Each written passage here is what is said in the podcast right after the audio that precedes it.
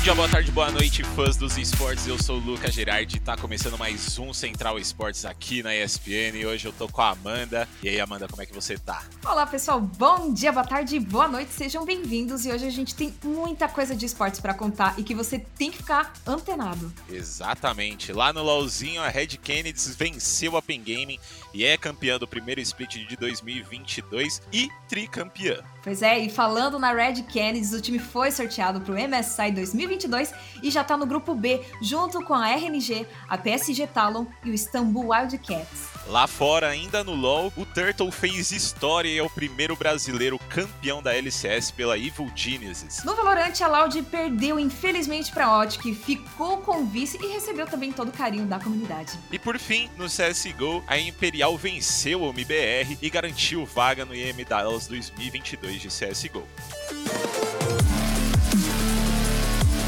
Vai ser um ataque piscina que parece digno de um overtime de uma final. Isso aí!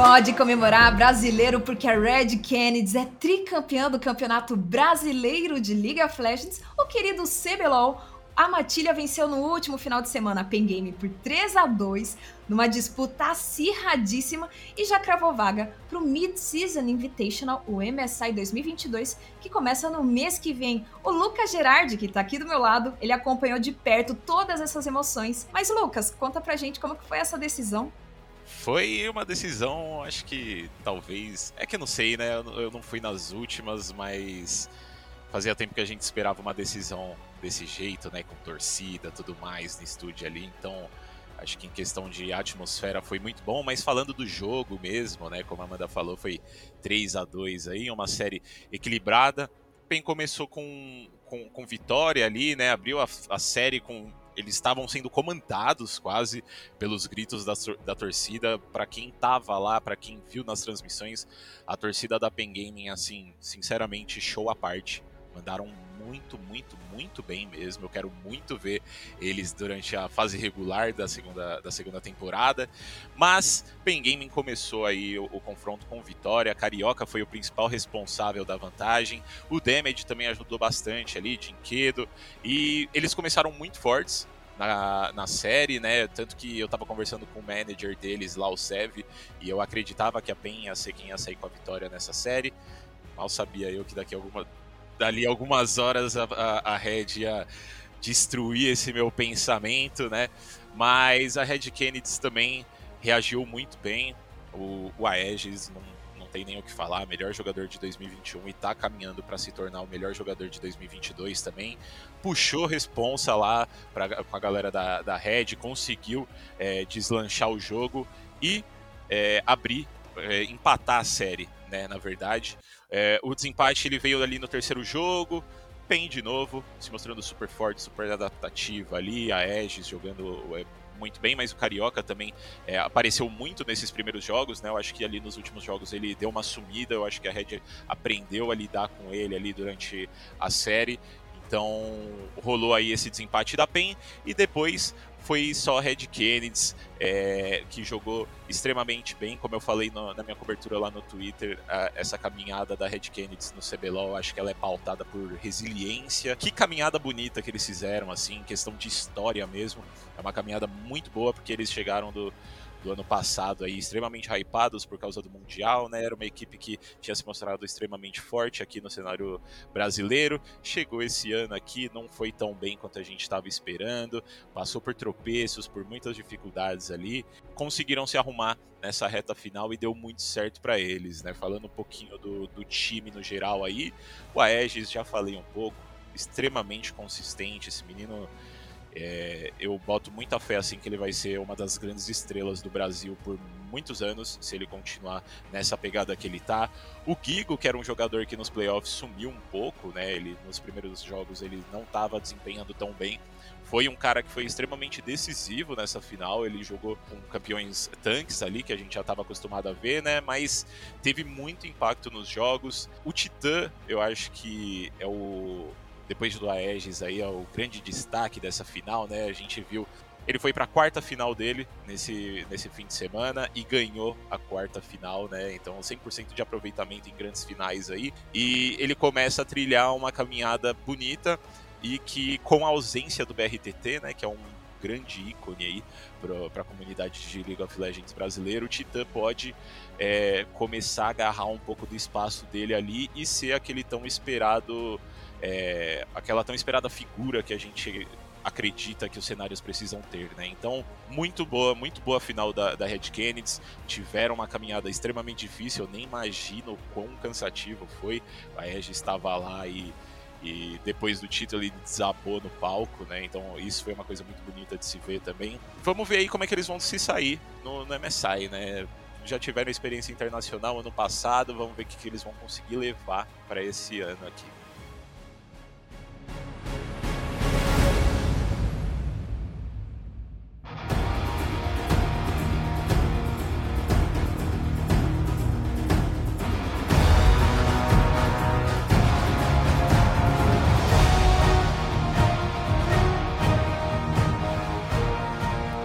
Falando em MSI, os brasileiros já foram sorteados nos grupos definidos para os primeiros confrontos no Mid-Season Invitational, né, Gerard? Exatamente, eles estão no grupo B aí, estão com campeãs de, de outras regiões, né? Regiões que a gente sabe que vão ser muito difíceis para nossa equipe aqui, nossa representante brasileira, né? Então a gente tem campeã da LPL, que foi a RNG, é, além da PSG Talon e da Istanbul Wildcats. Falando um pouco desse grupo aí, né, eu não consigo fazer uma análise tão boa é, de como que esse grupo tá, de quais são as chances, porque sinceramente eu não acompanhei os jogos dessas regiões, só da LPL ali que eu assisti um jogo ou outro, mas eu acho que é um grupo legal para Red Kennedy, por quê? Porque durante a coletiva de imprensa lá após a final do CBLOL, a gente fez a pergunta, né, de que se, se, seria mais fácil eles caírem num grupo com, com, três representantes, né? Por ser mais, mais fácil deles, deles classificarem, ou se eles preferiam ir para um grupo com quatro representantes mesmo, é, para ter essa experiência total e tudo mais. E o Greve foi, foi quem tomou a dianteira aí e, e respondeu, né? Assim como ele já tinha falado no ano passado também, quando eles foram pro Worlds, aqui pro ESPN mesmo, quando ele bateu um papo comigo. Por ele, ele entrava direto no grupo do, da China, da, da Coreia. Então, assim, é, o Greve pediu, a galera da Riot atendeu. Ele tá no grupo aí da, da China, da Coreia não tá, mas está no grupo de, da representante chinesa, né? Então vai ter um, vão ter uma, uma caminhada bem árdua aí, eu acredito. PSG Talon também foi um time que nos últimos anos se mostrou extremamente forte. Istanbul Wildcats é turca, né? A gente sabe dessa rivalidade que existe entre Brasil e Turquia no, no, League of Legends internacional, então acho que vai ser um, um grupo extremamente interessante e a gente já sabe também, por conta das coletivas de imprensa, de que a Red vai ter treinos bons lá, né, na, na Coreia do Sul, que é onde vai acontecer essa, essa edição do MSI, porque o Coelho revelou pra gente lá de que ele tinha contato com, com o Sky, que é treinador da, da T1 Academy, né? Então, T1, melhor equipe do mundo atualmente. Então eles vão treinar com o time de base deles aí, que também é um time extremamente forte. Então a gente já sabe que a Red Kennedy, pelo menos de treino, é, vai estar tá bem munida nesse MSI, né? Esperamos que isso realmente se é, aconteça, né? Deles conseguirem esses bons treinos, mas Tô ansioso para ver como eles vão se sair. Eles tiveram experiência no, no Worlds 2021 ano passado, mostraram jogos muito promissores, perderam alguns por muito detalhe vamos ver aí como é que eles vão se sair. Eu acho que dá para dá pra tirar um desempenho bom. Então já anota na agenda, porque a estreia do MSI, o Mundialito de League of Legends, começa no dia 10 de maio, com a fase de grupo. A gente ainda não sabe os horários, mas em breve você pode conferir no Twitter e nas redes sociais, também no portal da ESPN Esportes Brasil.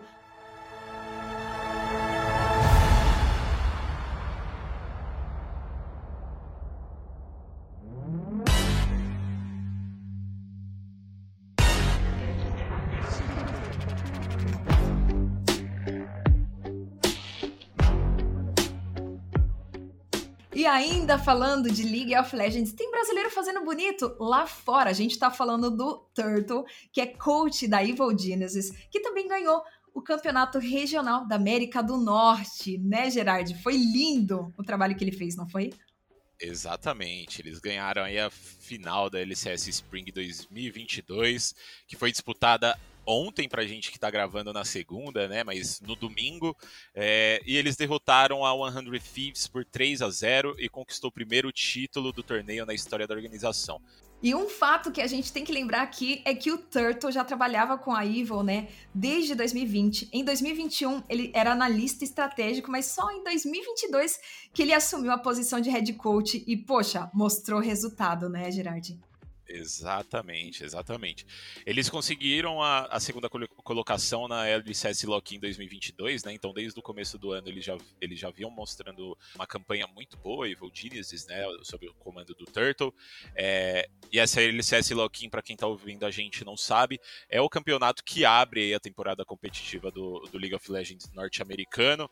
Então, Evil Genesis e Turtle estão mostrando uma caminhada aí muito boa e o Turtle mostrando para o mundo que dá para colocar o Brasil no topo do League of Legends, né? É, ele que passou por times como Vivo Cage, CNB, Operation Kino, é, Pro Gaming aqui no Brasil também, mas ele não conseguiu alcançar muitos títulos, é, mas sempre colocou as equipes que ele comandou, que ele esteve como jungler ali, nos playoffs, né? De certa forma, se a gente for ver a passagem dele no cenário competitivo aqui no Brasil, ele era até um pouco deixado de lado é, pela comunidade, principalmente, né? Por, por conta desses resultados, por não ter conseguido muito título e tudo mais, né? Hoje, ele é o brasileiro que chegou mais longe lá fora e vem fazendo um trabalho excepcional com a Evil Genesis. Se você não conhece o Turtle, recomendo muito vocês é, darem uma procurada lá no nosso site. No ano passado, eu bati um papo com ele em fevereiro ainda, quando ele tinha acabado de, de ser anunciado pela Evil Genesis, né? E ele falou que ninguém que sonha tão alto recusaria a oportunidade. E a gente viu que não ter recusado essa oportunidade para ele deu extremamente certo e tô ansioso para ver o que, que ele vai conseguir fazer mais com essa Evil Genesis aí. Vale lembrar que a, EG né, nunca conseguiu passar da terceira colocação da LCS e agora, sob os comandos do brasileiro, aí, alcançou o título principalmente e vai representar os norte-americanos no MSI. Então, para a galera aí, para os brasileirinhos de plantão que gostam de um League of Legends, vai ter mais um brasileiro para vocês torcerem além da Red Kennedy lá no, no campeonato. E que frase linda! Eu vou pedir para você repetir, Gerard, a frase que ele falou, porque eu quero tomar nota. Fala de novo. Ninguém que sonha tão alto recusaria a oportunidade. Inclusive, esse é, o, é a, a, aspas que está no título da matéria. Nossa, que lindo! A gente também separou aqui o tweet do próprio Turtle lá no, na conta oficial dele, né? Ele disse que estava feliz demais em ver a torcida brasileira comemorando a vitória de ontem, né? Ele agradeceu todas as mensagens todo o carinho, mesmo após o afastamento dele do cenário BR. Se você está curioso para entender um pouco mais desse afastamento que ele teve do cenário BR, que o Gerard também já comentou, vai lá conferir a matéria que ele fez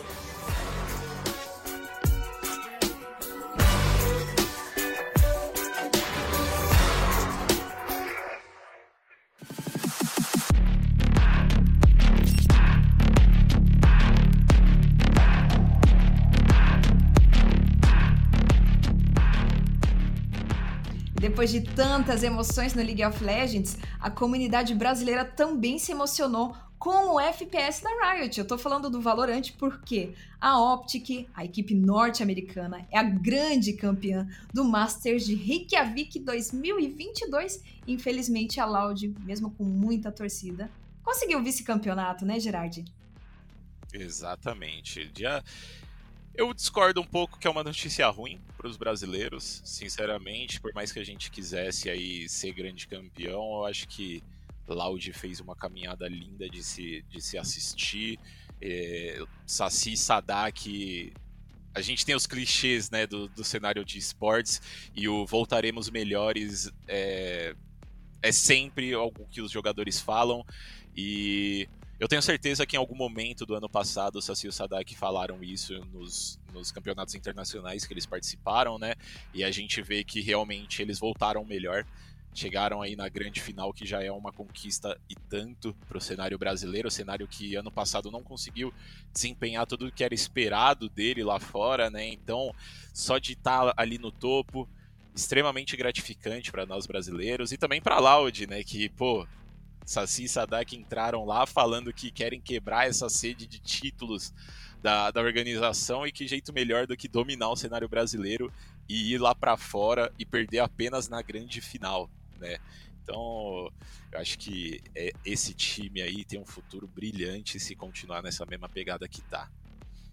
Exatamente. Eu passei muito para aquele lado do infelizmente, mas para a comunidade brasileira isso é muito bom. Esse ano de 2022 está bem frutífero, né, para nos esportes. Isso é muito, muito bom. Vale lembrar então, ó, que com a vitória a Odd levou o troféu do Masters Reykjavik e também para casa 200 mil dólares, mas a Loud também levou a quantia de 120 mil doletas e 500 pontos do circuito brasileiro, né? Comentar aqui no nosso podcast o tweet do Aspa. Ele agradeceu a todos que torceram pelo time, né, durante esse Masters, porque eles saem de cabeça erguida sabendo que eles fizeram o possível e o impossível, exatamente como o Gerard falou. Ele finalizou cravando de que era a primeira experiência internacional dele. Ele gostaria muito de ter dado mais orgulho para eles, né, para a torcida, mas faltou bem pouco, segundo ele. Ele vai voltar. Anotem. O que, que você acha do desempenho do Aspa durante essa campanha? O Aspas não tem o que falar para ele, sinceramente, assim, menino de ouro. É, é, até engraçado a gente lembrar que no ano passado, nessa altura do campeonato, a galera achava que ele era cheater, né? Ele usava hack.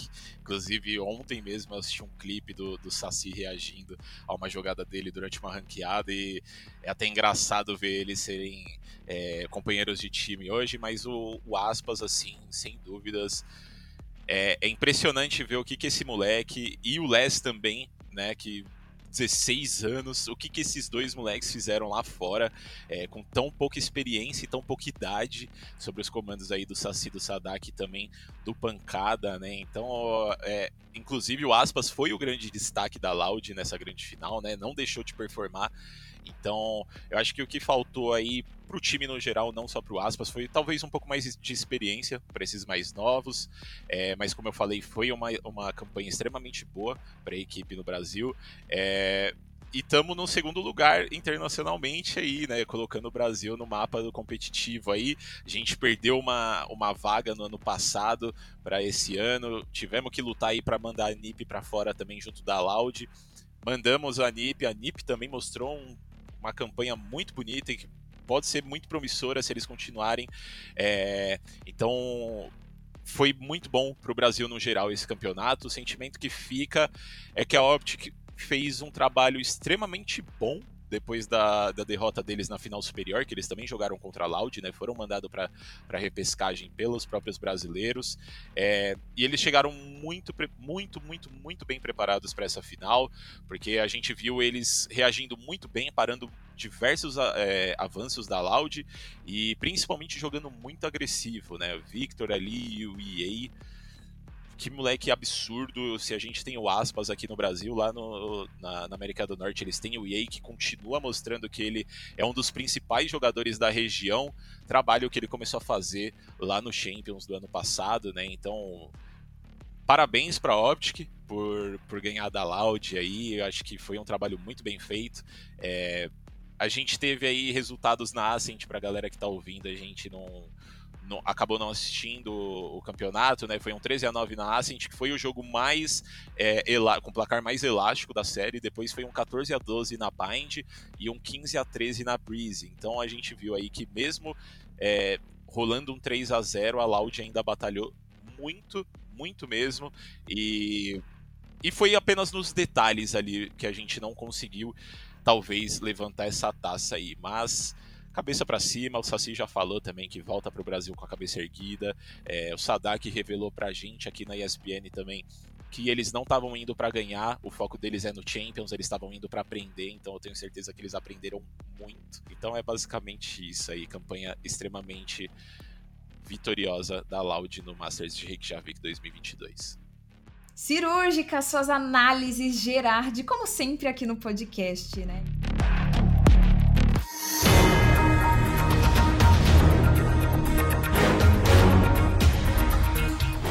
Agora a gente vai para um jogo que está trazendo esperança. São os melhores dos melhores. Eles aquecem o coração do torcedor brasileirinho. É, eu tô falando deles, eu tô falando de CSGO. Tô falando que a Imperial venceu a MBR e garantiu vaga pro IEM de Dallas 2022. A equipe, né, liderada pelo Dream Team Last Dance do Fallen, venceu a MBR por 2 a 1 nos mapas Vertigo Inferno e Dust 2 pela final seletiva sul-americana do torneio e garantiu a vaga para o próximo torneio.